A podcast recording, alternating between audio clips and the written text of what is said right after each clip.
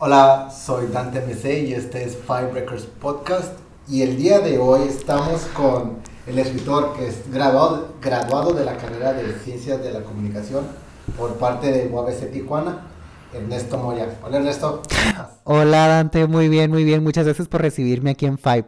¿Qué tal? Cuéntame, ¿cómo, cómo se te hizo escoger estos discos? Pues un significado muy, muy selectivo. Creo que es como más ya como seccionado por edades y muy exclusivo de mí para ustedes. O sea que la gente que te conoce muy bien va a decir, ah, claro, claro que escogió este disco. Sí, la gente como que ha crecido, ha tenido una historia conmigo, eh, va a identificar obviamente este, la selección y el porqué de, de cada uno. Ok, oye, pues vamos a comenzando. Mira, el primer disco que me diste es el de Gwen Stefani, Love Angel Music Baby. Si lo acorta es Lamb. Yo recuerdo este disco, déjame decirte una historia antes de, darte la palabra.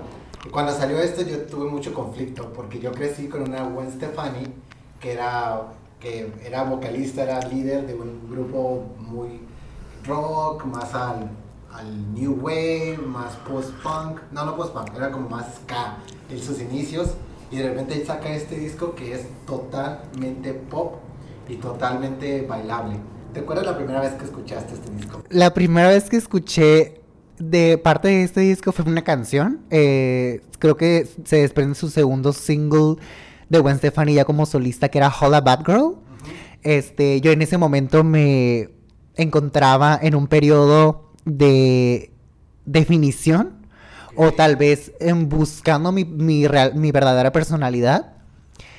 Y considero que este disco, como todo historia, este mundo gay en, en, que va en camino de definición, siempre hay una diva pop que lo acompaña. Entonces, para mí, Love Angel Music Baby marcó ese, esa búsqueda implacable. Realmente sí soy esto, realmente sí me está gustando esto. Yo era como un rollo más, más abierto, más social, más bubblegum, por así decirlo. La seguía a ella ya desde No Doubt. Eh, siempre tuve ese gusto musical, pero cuando fue Love Angel Music Baby realmente se quedó en mí para mí y pues para crecer, ¿no? Claro, y eso es bien importante, ¿eh? lo que está diciendo. Esto yo lo tomé en mi primer episodio para los que lo escucharon. Eh, todo, por lo general, todo hombre gay, la mayoría, no diciendo que todos, porque no vamos a generalizar, crece con una diva pop que dice, ella me está, algo de lo que, de lo que está marcando, de lo que está mostrando, me habla. En mi caso, exacto, exacto. Fue la, la porque estaba en mi época, fue su apogeo. Sí, claro. Y, y, me llama mucho la atención que digas eso, qué es lo que ella decía, qué es lo que es lo que ella marcaba o mostraba que tú decías, sí, claro, por aquí. Me empezó a, obviamente iba creciendo, ya me estaba convirtiendo en todo un adolescente, pero yo iba en la primaria cuando ese disco marcó para mí. Me empezó a llamar mucho la atención ese concepto entre model, entre pasarela, entre algo más estético, esa Gwen Stefani más rubia, con colores pues más vivos, con un escenario tirándole un poco a Alice en el País de las Maravillas, pero no dejaba su esencia de la banda No Doubt, sus bailes, este, que marcaba un poco más el estilo Hollywood por así decirlo. Sí. Algo que yo era desconocido para mí o que tal vez visualmente no lo había experimentado. Este disco marcó para mí y creo que cada sencillo se desprende. Lo escuché y la mitad del disco son sencillos y la otra mitad del disco dices, ¿por qué no sacó esta canción como sencillo? Exacto, pudo haber explotado todo el disco completo de sencillos, de hecho, eran todas las canciones estaban hechas para sencillo. ¿Cuál es tu canción favorita? Hola. Uy, ay. mi canción favorita en sí, pues me gusta mucho Cool, ay, por lo que dice, no, sí, exacto. Es es la evolución de Gwen Stefani. En la producción audiovisual, pues por la locación, que eso ya lo examiné pues un poquito más grande. Por la locación, por los vestuarios, por toda la fotografía. La otra para mí también marcó Luxurious. Ajá, porque como te me regreso un poco, ahí era un Ernesto que estaba experimentando en el mundo de que realmente si es esto, si no. Entonces esa canción me hacía experimentar movimientos o sensaciones que un niño pues de 12, 11 años aún no, no conocía. Esa canción pues me ayudó a explorar un poquito más ese lado, como un poquito más sensual, como ropa ajustada. Claro, porque la canción esa es como muy melódica, muy este, a cierto punto muy sensual. Ajá, hasta cierto punto muy sensual. Recuerdo que me llamó mucho la atención, hay una parte donde le hace referencia a Frida Kahlo o tal vez sale con un vestuario alegórico al lado mexicano. Y es, fue como, wow, güey, me encanta, o sea, me encanta que esté haciendo eso. Justamente eh, estaba retomando esta, disco y recientemente cumplió 15 años que salió. O sea que tú tenías 12 años, yo no voy a decir qué edad tenía, pero ya estaba más grande. Eh, y algo que pasó muy curioso es que ella empezó a jugar con lo que es los Harajuku, eh, esta idea estética de Japón y en el Luxurious eh, un poco más al, entre comillas, al lado cholo.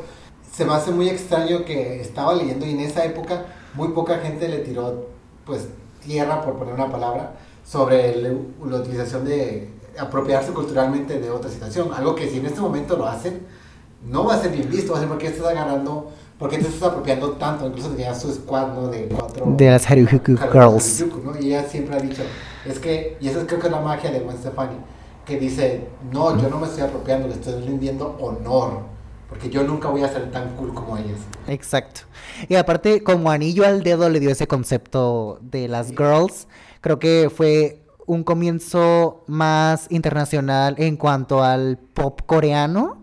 Siento que apoyó y realmente sí homenajeó a ese lado que mucha gente, los americanos o producciones que van más por ese lado, se dividen, ¿no? Como K-pop, pues Corea, eh, todo el lado asiático y no revuelven mucho con el lado americano, que es más así como Gwen Stefani, que reflejaba como un, un acercamiento, vaya, a... ¿Todavía lo escuchas? Sí te puedo decir que tengo todo el disco completo. Hay una versión de lujo y la versión normal. Las dos los tengo. La versión de lujo pues tiene featurings y así de mezclas con otros DJs. Pero la esencia... Yo soy muy clasiquista, la verdad. Soy muy clas... Lo primero que sale es con lo primero que me caso. Ya si hacen como otra edición o algo, mm, pues la acepto porque tiene un poco de la esencia de lo primero pero me gusta más el normal, así, el Love Angel Music Baby sin el deluxe. Ok, como quedarte con el concepto original que los balcón. Y antes, ya para cerrar, creo que tiene, con ese disco, creo que tiene una de las mejores canciones pop de toda la vida, que es la de Bubble Pop Electric. Pop en su perfección y es una de las canciones que yo recuerdo cuando lo escuchaba me molestaba porque decía,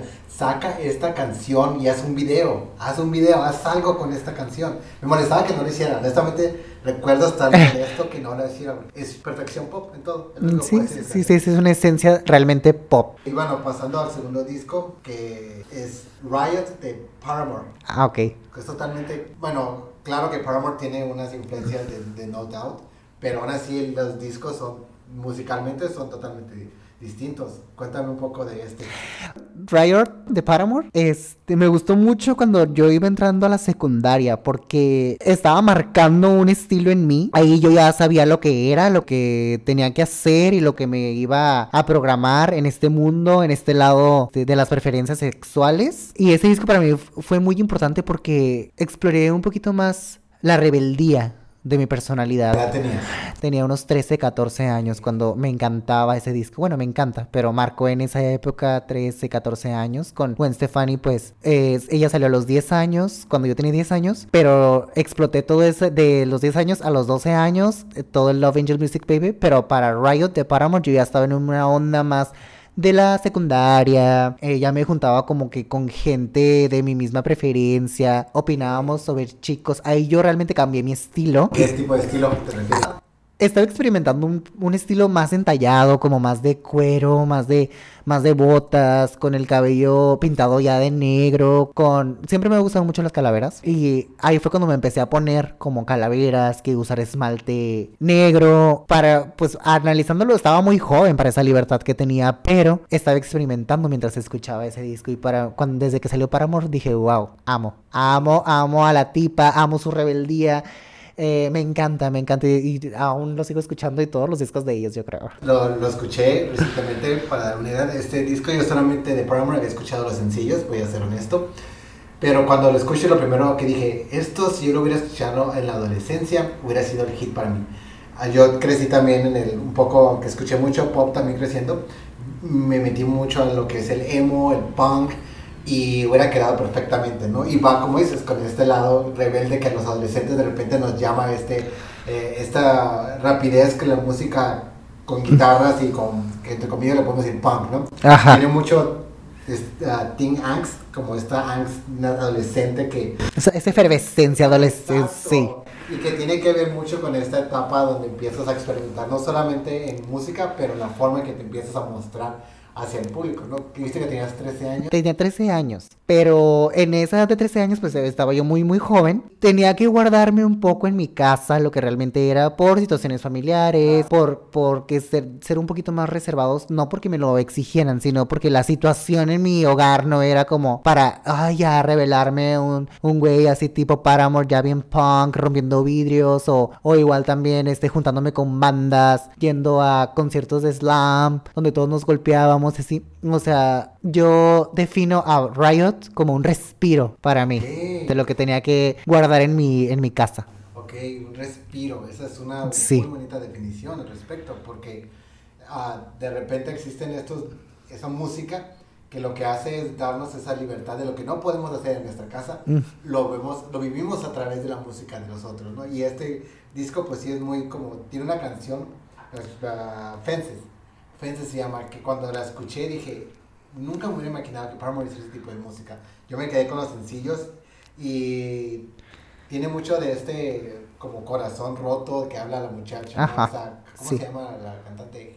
Hayley Williams. Hayley Williams, sobre todo, y, y recientemente escuché que la canción esta de, ay, la que se hizo famosa, Misery Business, Ah, que, sí. la, que la descartó que ya no la voy a tocar, ¿no? Ajá. porque es muy agresiva contra la persona de, ok. Oye, eh, algo que me gustaría preguntarte, dices que tenías 13 años y ya estabas experimentando con esto De la vestimenta. vestimenta, ¿Y cómo era para ti empezar a vestirte de esa manera como lo que en ese momento necesitabas, que era ponerte lo que las calaveras, el esmalte, el negro, que por lo que he conocido de ti es como algo que te define mucho el Mm. utilizar el negro. Sí. Eh, el negro se quedó para mí siempre. Experimentar en ponerme como cosas así alegóricas. Mucha, mucha gente me, me tachaba que era por moda. Pero realmente yo sí me sentía conectado con ese lado. No por ser un hijo rebelde, sino porque fue como más como, ok, me estoy encontrando con este, con este estilo de música, con esto que, real- que me está gustando, con este estilo de vestimenta. Porque hay más gente como yo Como, que me entiende la, la corriente, o sea, más gente como yo que, que son los mismos gustos mu- musicales, a lo mejor no Riot de Paramore, sino otras bandas, My, My Chemical Romance, cosas así, Linkin Park, The Killers, también que marcaron una, una época, una definición para muchas personas, o bandas un poco más viejas que yo también escuchaba, como Depeche Mode, The Smiths, eh, Evanescence, pero para mí Riot fue el que me tocó y experimentaba que no nomás era yo en el mundo con ese estilo, eh, con esa vestimenta, con eso que me gustaba ponerme delineador en los ojos. eh, desde niño siempre me ha como los disfraces un poco más dark, eh, que, que exploté mucho el disfraz de Jack. Paramore Riot, ese disco fue un respiro, como fue una... un- marca como una época, una pauta, una pauta para esto lo que soy, lo que soy ahora. como esta necesidad de, ¿cómo es? No? De encontrarte y de decir, bueno, tal vez no me quedo con todo lo que me está dando, pero de aquí empiezo a mostrar esta definición de que empieza a convertir, ¿no? Ujú. Y, y se me hace muy, muy, sí es cierto, mucha gente agarramos este tipo de música y nos empezamos a llevar, no sé, una canción, My Chemical Romance fue una banda que me destacó para mí en mi vida y, y aunque mucha gente lo tachaba como, como muy emo, muy pose, muy lo que quieras, pero lo que dice, lo que me dice a mí, que eso es lo que, lo que se trata de este, de este podcast, de lo que la música nos dice a nosotros. Así es. No lo que, no que si la gente de afuera le gusta o no le gusta, o si son pose o no son pose, sino lo que representa para mí. ¿Ok? Eh, y bueno, con esta idea de pose, de lo que la gente dice, nos vamos a un disco que creo que el artista es de las más controversiales recientemente, Así es. que es Lady Gaga con The Fame, su álbum debut, si no me equivoco. Así es, su álbum debut. Cuéntame, cuéntame, este es el que yo estaba esperando hablar. Ok. Lady Gaga es Lady Gaga. Este álbum para mí se convierte en un álbum muy especial porque salió cuando yo ya estaba en secundaria, cuando yo ya había pasado varios sucesos familiares un tanto desagradables hacia mi persona, cosas muy profundas. Entonces, The Fame fue ese grito, ese grito de esperanza como para yo marcar algo en mi persona. The Fame marca como ese reflejo al que yo quiero dar. Uno de mis tatuajes dice Mirror Mirror y enlaza a eso. Mm, Es la total definición de Ernesto. porque es como, este es el reflejo que yo quiero dar, esto es lo que soy, esto es lo que me gusta, eh, esto es lo que voy a, lo que tengo planeado hacer, ahora sí como un poquito más fashion, más más este, experimentando más el modelaje, regresando un poco a Love Angel Music Baby, pero ahora ya más grande, o sea, ya más definido, ya, ya tomando, ajá, más teatral, ya tomando una definición más segura de mi persona, volviéndome totalmente seguro, más social, como un poquito más abierto, ya siendo más popular en la secundaria, de Fame marca para mí eso. Y curiosamente lo que hace Lady Gaga es darle una apertura a la gente que dice, no perteneces, no tienes que pertenecer, solamente sé tú, eso es lo que importa. Sí. Y también para mí fue como un, híjole, ¿quién es, quién es esta? ¿Qué está haciendo? Sus letras son totalmente metáfora, totalmente metáfora y lo que, lo que presenta esta necesidad de hacer, de, de ser choquear, de ser chaca a la gente, de mírenme, pero con un arte detrás. Sí, sí, sí. Me, gustó siempre mucho su estilo porque no era como la típica neoyorquina súper estereotipada de, ay, tengo que ser eh, muy bonita. Eh, no. Ella llevaba un fashion pop y su vestimenta era como más technologic, así como más este, intergaláctica, por así decirlo. Pero sí llevaba como su garra. O sea, la hemos visto en diferentes fases, obviamente. Pero eh, desde el principio yo lo noté como una garra, como muy teatro, como muy teatral, súper metidísima en el personaje del disco. Creaba todo un concepto en cada presentación.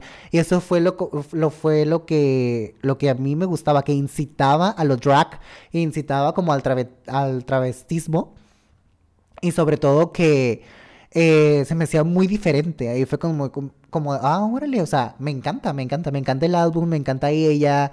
Y sus letras, como lo que platicaba, como entrevistas muy, muy picantes daba en, eh, en, su álbum debut y eso es lo que me gustaba de su personalidad, que, era como muy, siempre daba algo nuevo, no se estancaba como siempre en lo mismo. Y igual también con mis amigos llevaba una corriente, como que éramos fan de ella, la seguíamos y todo eso. Entonces eso, se me hacía como, wow. Sí, Gwen Stefani fue como la que me hizo dudar de lo que yo era, ella fue como lo, sí lo eres, sí eres, sí eres esto. Pues en ese momento era como la preferencia sexual y arrastré todo eso hasta que Lady Gaga me dio la pauta como de que, ok, sí eres y te gusta esto y esto es lo que vas a hacer. Obviamente no como un tipo de gay ah, como muy común, sino como que me enseñaba a ser más original, como a innovar, a reinventarme siempre eh, entre, entre, sus tantos cambios, a mí me inspiraba realmente.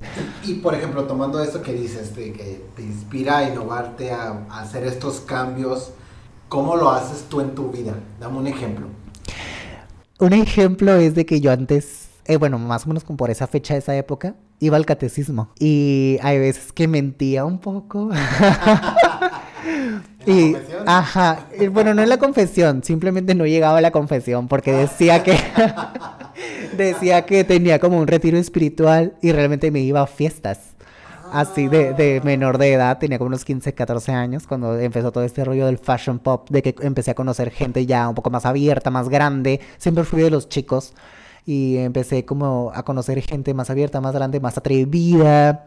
Eh, más como hija de la noche y este me iba a fiestas en vez de irme pues a la iglesia. Estas experiencias que, que hice, ¿no? En vez de irme a la iglesia, que es una institución que pues marca casi casi lo que es la moral y lo que no es la moral en la sociedad, sobre todo en la mexicana, y dices, no, yo no me voy para allá, yo voy a la fiesta. ¿Qué experiencias o qué, qué has aprendido o qué aprendiste más bien en, en esas épocas que puedes decir ahorita en el día de hoy? Lo, me ha ayudado a algo o me ha, este, no sé, a, pues, ¿cómo marcas, cómo, cómo ha influenciado eso en tu día de hoy? Mira, nunca me gustó ir al catecismo, a la iglesia. Sentía como que todo ahí era muy fake, muy falsedad. Este, desde los instructores y todo. Entonces yo estaba esforzándome por ser una persona más natural, de aceptación conmigo mismo. Entonces, al entrar y era como, no, no, no me está gustando como tanta falsedad, tanto así. Eh, reitero, yo era de los grandes, de los niños grandes que iba, pero pues era siempre el más, siempre marqué una diferencia entre ellos, entre ellos los demás eran como, le hacían caso a sus papás y todo. Y yo también, Era buen niño, pero no me gustaba estar ahí, por eso mi salida fue irme a fiestas, este, salir, siempre, siempre con precaución, obviamente no tomaba alcohol en esa fecha. Eh, lo, lo, que yo quería era como divertirme, conocer gente más como yo. O sea, estaba en plena definición, vaya, siento que mi definición fue muy joven. Estaba en plena definición, me gustaba gente con la que salía, tenía amigos un poquito más grandes que cuidaban de mí y todo. Y yo iba siempre con el afán de divertirme, de conocer a gente más o menos sobre esa misma corriente. Algo que ha marcado, creo que varias, bueno, con dos, dos de los álbumes, es esto de, del fashion. Para mí sí es importante la moda siempre y cuando tú estés seguro de portar esa moda. ¿A qué te refieres? Si no te gusta algo que te quieren poner, no te lo pongas. Si no te gusta Ah. maquillarte de tal modo, no lo hagas. Siem- la moda se acomoda, por así decirlo, cuando tú te sientes cómodo y se ve muy bonito y muy, muy... y te inspira cuando portas esa seguridad de lo que traes puesto, o sea, de, la- de lo que te gusta, de lo que... eh, de las prendas que eliges, de lo, que- de lo que te combina, de lo que para ti realmente. Ok, y regresando un poquito al disco, ¿cuál dirías que es la canción que más te ayudó a definir esta etapa? Just Dance. La primerita. La primerita fue un boom para mí, porque la letra era como lo que yo estaba haciendo en ese momento, de que me estaba divirtiendo, que todo iba a estar bien y que no estaba haciendo realmente nada malo. Me, me hacía confiar en que mis papás no me iban a regañar porque me escapaba de la iglesia, entonces era como, wow, o sea, Just Dance era como súper, aparte de, pues, de Poker Face que me gustó mucho y fue como muy explotada, y yo creo que fue Just Dance la que me, me gustó mucho y fantaseó mucho también con Beautiful Dirty Rich. Sí, muy buena. Ajá. Tiene un video que casi nadie lo ha visto. Sí, tiene un video que creo que fue su- de sus primeros singles, aparte de Poker Face y así. Creo que esa fue la que salió primero. Digo, es muy variado tu música, aunque es... De años, general- en ajá. general, este, es muy pop, pero el pop que maneja es distinto en cada uno. Porque el siguiente es uno de mis, de mis artistas favoritas del reciente, de ola de artistas recientes, que es Lord, con su disco, es el debut, su disco largo debut, que es Pure Heroine. Sí, Pure Heroin. Es un disco que, aunque para lo personal no es mi favorito de ella, Pure Heroine es casi perfecto. ¿Cómo llegaste a Lord? Ok, llegué a Lord porque sí hay una diferencia de años. ¿Qué edad tenías? Ahí ya estaba en prepa, ya iba por salir de la prepa, iba como en quinto semestre más o menos. Ajá. Pero llegué a Lord porque siempre exploté los demás discos o simplemente no llegaron como para mencionarlos aquí los, o sea, los años anteriores. Porque es de Fame, que iba a la secundaria casi salir. Entonces entré a la prepa, sigue- sigui- siguió sus demás discos de Fame Monster, traía otra vez influencias de Gwen Stefani. Este, seguía escuchando música de Paramore, o ya un poquito más dark, Evanescence, todavía eh, seguía arrastrando esas influencias después un poco de Rihanna, eh, entre pop, y el disco que, esas, las que mencioné eran como más por encimita de, de Rihanna y así, pero el que yo me quedé como wow, eh, que marcó fue Pure Herring de Lord. En ese momento yo experimentaba mi primera relación. Yo experimentaba mi primera relación con mi primer novio ¿Te enamoraste? sí me enamoré, por eso marcó ese disco, porque la, la, la escuchaba como en ese momento. Tú sabes, las relaciones de los primeros novios y todo eso. Este, la escuchaba como en ese momento. Recuerdo que a, a esa persona no le gustaba. Y a mí me encantaba la morra, o sea, se me hacía como una propuesta única, muy, muy diferente. Y se miraba, o sea, lo refle- refleja, me identificaba con la fuerza de su fuerza escénica. Y no solamente la fuerza escénica, su fuerza en las letras. Ajá, su fuerza en las letras y ahora combinada con su fuerza escénica, para mí era un deleite verla en videos en vivo. Sí, sí, yo también la he visto en vivo, bueno, no la he visto en vivo, vivo, pero la he visto en videos y digo, esta morra es, es, es- ella es una de las que se va a quedar. O sea, de todos los artistas que han llegado, van a escuchar y de aquí todo el mundo en 20 años, van a escuchar de Lord.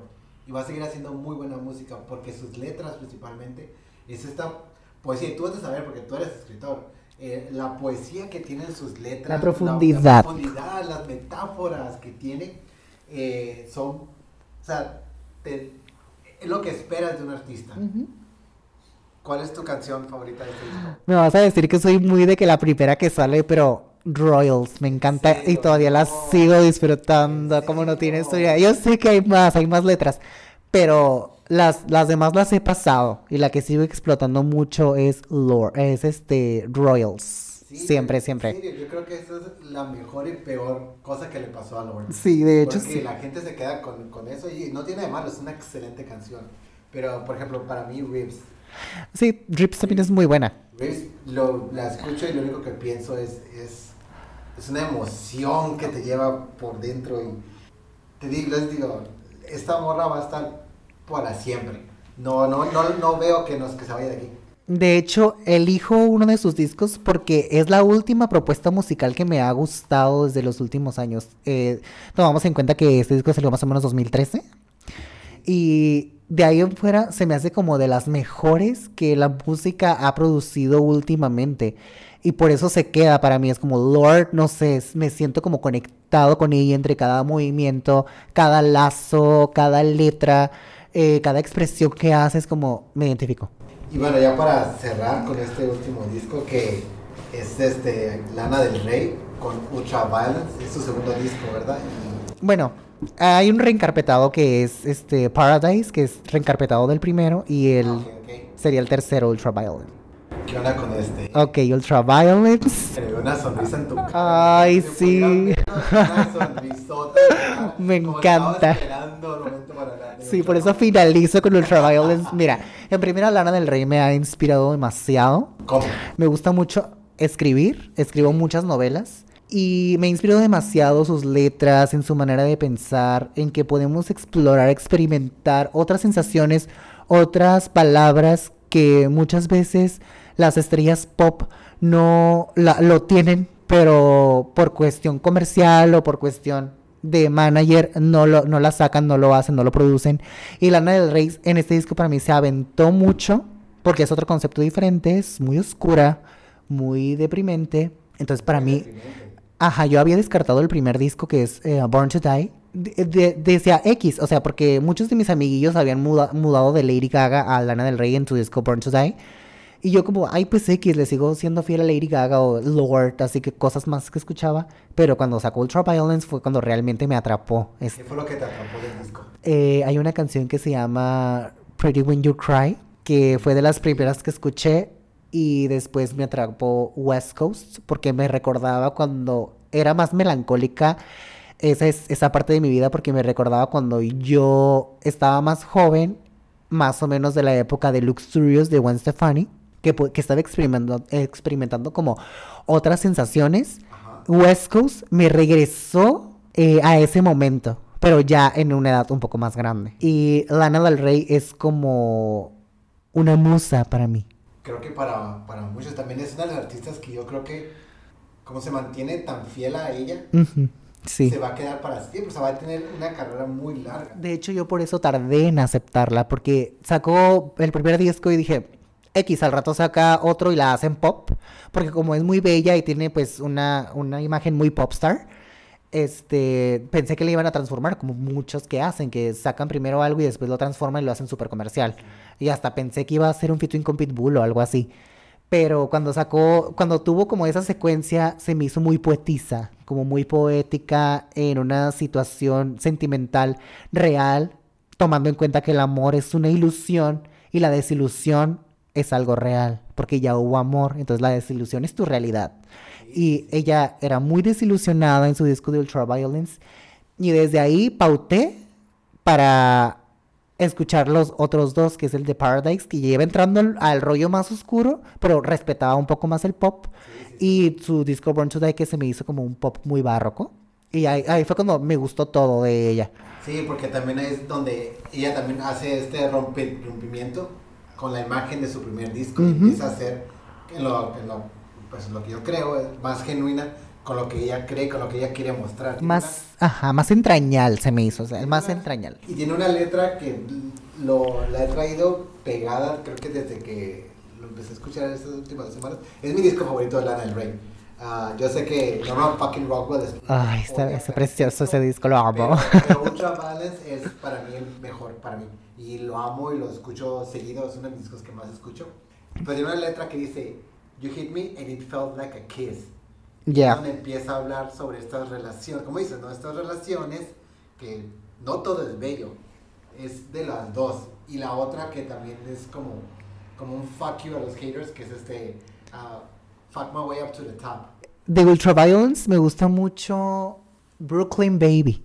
Híjole, es mi canción favorita. Ajá. de Lana del Rey. Exacto, de Lana del Rey porque siento que es ella.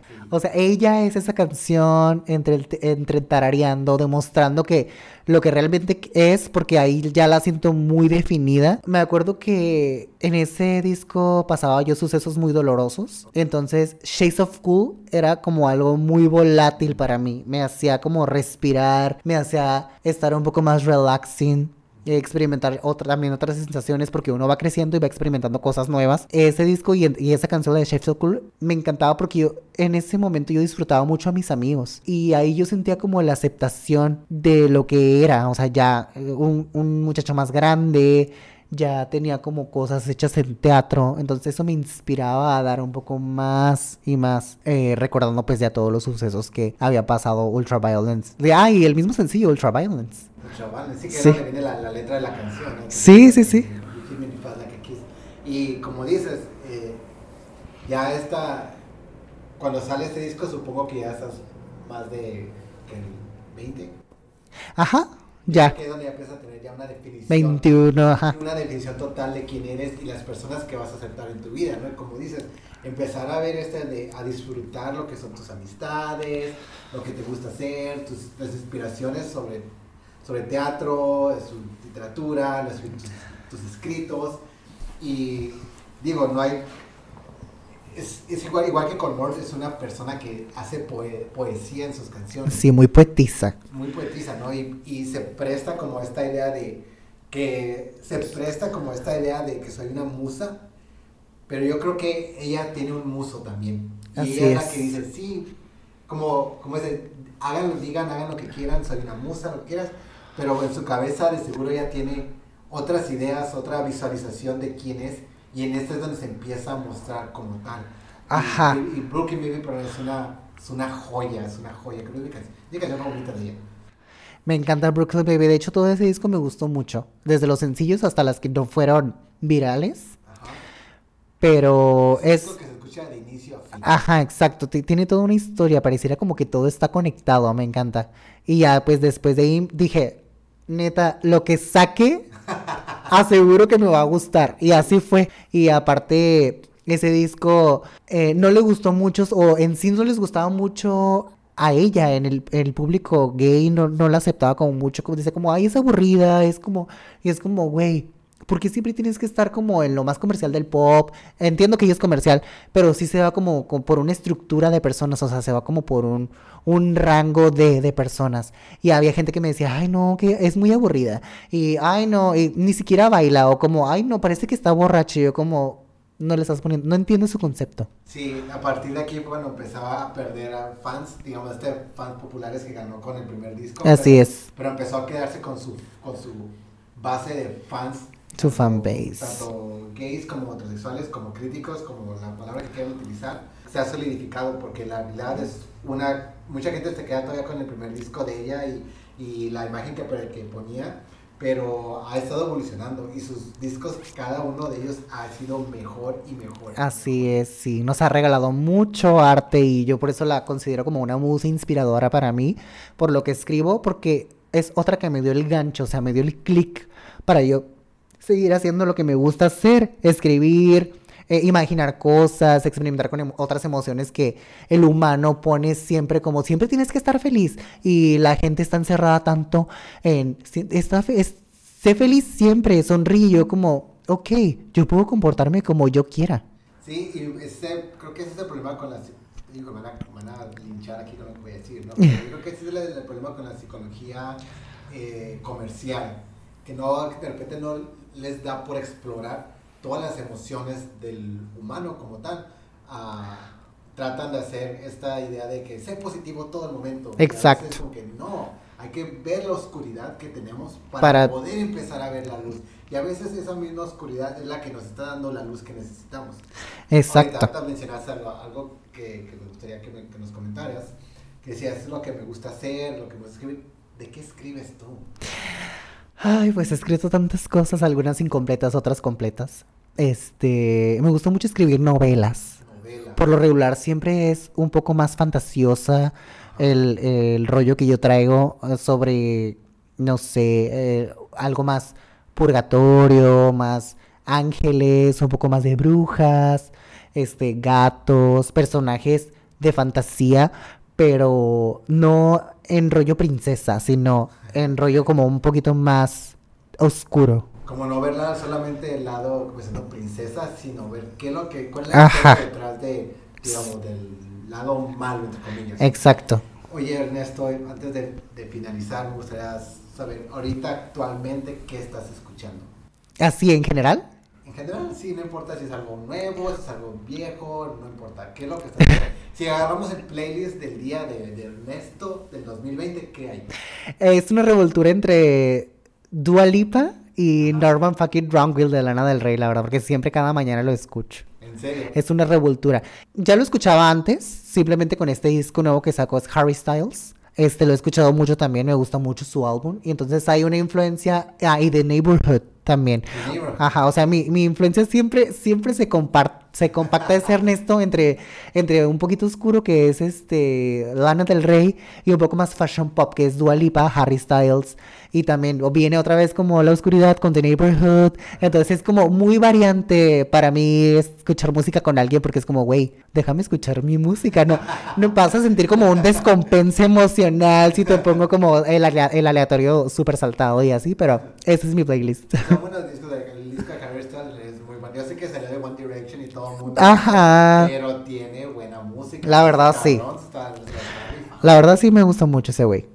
Pues te agradezco que hayas venido. Muchas gracias por la hayas- invitación. que nos hayas mostrado este lado tuyo de que la música, la música como se los he mencionado varias veces, es algo que representa en lo personal algo que me hace vivir porque la, si le pones atención a las letras, a los artistas, a la propuesta que te están dando, te vas a encontrar con unas conexiones bien este, interesantes y- y en tu vida y como lo podemos ver aquí también nos pueden ayudar en varias etapas de acuerdo a lo que estamos viviendo. Ernesto, ¿te gustaría dejar tus redes sociales para que te busquen? ¿Dó- ¿Dónde podemos encontrar tus, tus... ¿Dónde puedo leer yo los escritos tuyos? Estoy en proceso de eso, pero sí, que cualquier persona que quiere como conocer lo que escribo, que hay en la mente de Ernesto, cuáles son todas esas historias, este, soy totalmente Instagram. Es, ¿Cuál es Instagram? guion bajo Electric Heart, así corazón eléctrico, pero en inglés, guion bajo Electric Heart.